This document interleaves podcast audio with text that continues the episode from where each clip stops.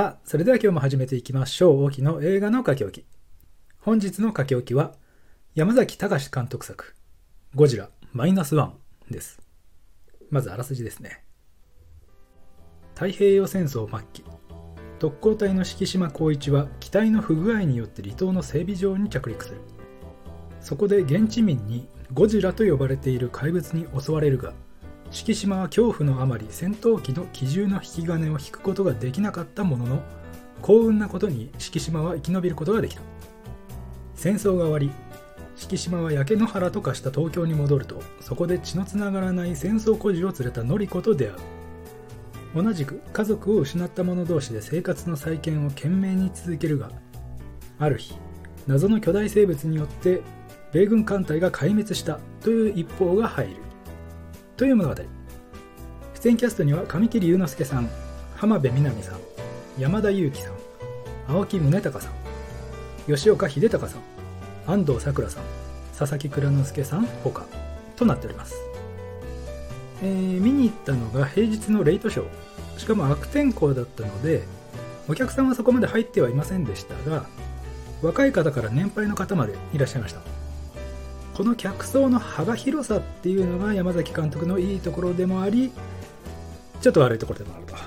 個人的にはそんな印象でして先行上映の際に映画関係のインフルエンサーの方々が招待されたようでなんかもうみんな絶賛してたんですよ。出た出たと。はい忖度出ましたとね。もう普段そんなこと言ってねえじゃんって感じでやっぱり映画好きの人もねビジネスですよねってね、だって山崎隆監督でしょっていう。俺はそんな忖度絶対しねえぞっていう確固たる決意のもとで見に行ってまいりました。アバターの時もね、全く同じ流れで、生ジェームズ・キャメロン見て浮かれてんじゃねえよっていう風に内心で結構ヘイトを当ててたんですけども、まあそれは置いといて、結果的にですね、ゴジラマイナスワン、めちゃくちゃ面白かったです。いや本当に面白かったですね。なんかいろいろ歪んだ捉え方をしてね、本当にすみませんでしたと、心からお詫び申し上げます。いやね、シン・ゴジラである種の到達点を迎えたわけですよ。ゴジラというコンテンツがね、ああいったトリッキーな面白さに全振りしたみたいなやり方だったり、CG に物を言わせたオールスター戦みたいな感じじゃないと世に出せないと思ってたじゃないですか。それがね、70周年というタイミングでゴジラ単品映画でこれだけの面白さを生み出す。しかも先ほどお話した山崎監督特有の幅広い客層への訴求力。これが最大限生きるわけですよ。小中学生を見に来させてゴジラすげえってさせることができる。これも正直言って仕事としては完璧ですよ。まさに脱帽ですね。本当にすごいと思いますということでそんな忖度抜きで面白かったゴジラマイナスワンですが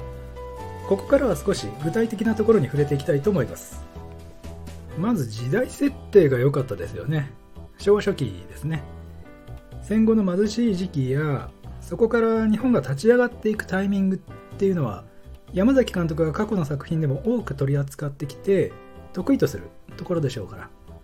まさに自分の土俵にゴジラを引き込んで料理したわけですけどもあの絶望極まる風景ですね。空襲によってただの瓦礫の山となった東京で屋根と呼べるかどうかも怪しいようなかろうじて雨をしのげるかどうかのあばら屋で身を寄せ合いながらここからどうやって日本を立て直すのかもう希望のかけらすらもないような状況にさらに追い打ちをかけるようにゴジラが襲来すると。ポスターのキャッチコピーでは戦後ゼロになった日本がゴジラによってマイナスになると書いてありましてこの辺もマイナス1の由来になってきている。きっとマイナスとマイナスをかけるとプラスになるとか。なんかそういう前向きにも取れる意味合いも込められているんでしょうけどまあタイトルはね毎度毎度ちょっとあれかなと思いましたがまあまあそれは置いといて。それでそういった過酷な状況であればあるほど人間の強さや弱さそして変わらなさっていうのを強調できるわけですね。しかも主人公の敷島光一に対する仕打ちあんた鬼かとね 言ってしまいそうなほどもう叩きに叩くんですよ。これだけの悲壮感を持ち合わせた人間を主人公にするのは山崎監督作では珍しいんじゃないかなと思いますが感情移入を分かりやすい形で聞かせたかったような意図も見えました。そして地味ですけど個人的にこの映画の最大と言っていいような功績がありましてゴジラという故障を最序盤ですっと出したところだと思うんですよ。これがね「シン・ゴジラ」でも苦戦したところまあ石原さとみさんのガッズイーラでね帳消しにはしましたけどあの怪物は何だっていう問答を全部カットできるので話がスムーズに運ぶんですよね。これができたのは割と大きかったんじゃないかなと。そのゴジラの見せ方も上手でしたよね。名前もそうですし姿もね一回一回り小さいの見せといて海上線を挟んでからの全身ドンってね。でそこにゴジラのテーマを載せると。海外ゴジラだと全貌を出すのに結構もったいぶって全身出てくるの後半とかねありましたからね。銀座に上陸した時の絶望感。これも絶対勝てないだろうっていう説得力もねバッチリでした。特にあの破壊光線を発射する演出なんかは特に秀逸でしたよね。尻尾から背びれが跳ね上がっていってエネルギーが徐々に充填されていく。画角とかちょっとスーパーロボット対戦感っていうのがありましたがゴジラの迫力の見せ方も非常に良かったと思います。ただまあこの辺は全年齢層向けの作品なので配慮も仕方ないとは思いましたが破損描写ですね。ここはちょっと物足りなさもあったかもという印象でした。この映画を作った人なら本当はそこまでこだわりたかっただろうなとはちょっと察するところではありますね。そして次は皆さん大注目の5時泣きですけども。まあうわここ泣かせに来てんなってのはねやっぱりありましたね山崎監督なんであんなに分かりやすくパートを用意するんですかねはいここで一旦泣きましょうみたいなのね親切心から来るのか、まあ、子供使うのもちょっと卑怯な感じもしますしまああれがいいって人がいるのもねもちろん理解できますけども。ということで、ちょっとトークのモードがあれになってきてしまったので、もちろん面白い映画であったのは間違いないんですが、